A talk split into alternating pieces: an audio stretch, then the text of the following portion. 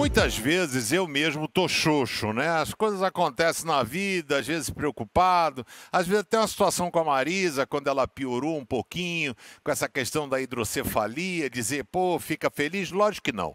A gente fica xoxo, a gente às vezes fica desanimado, mas a gente precisa sempre manter acesa a chama da esperança.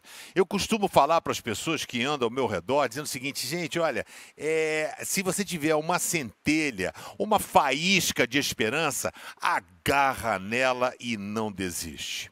Eu quero compartilhar com você um salmo lindíssimo. Olha só, anota ele, coloca no espelho do seu banheiro, coloca num lugar que você possa ver e ler sempre. Olha que coisa linda. Salmo 34, verso 18. Ele, Deus, fica perto dos que estão desanimados e salva os que perderam a esperança. Então a gente já está tipo assim, cara, já estou jogando a toalha.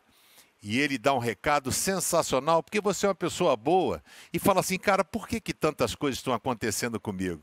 Preste atenção, verso 19. Os bons, pessoas boas, passam por muitas aflições, mas o Senhor os livra de todas elas. Não há situação que Deus não possa reverter.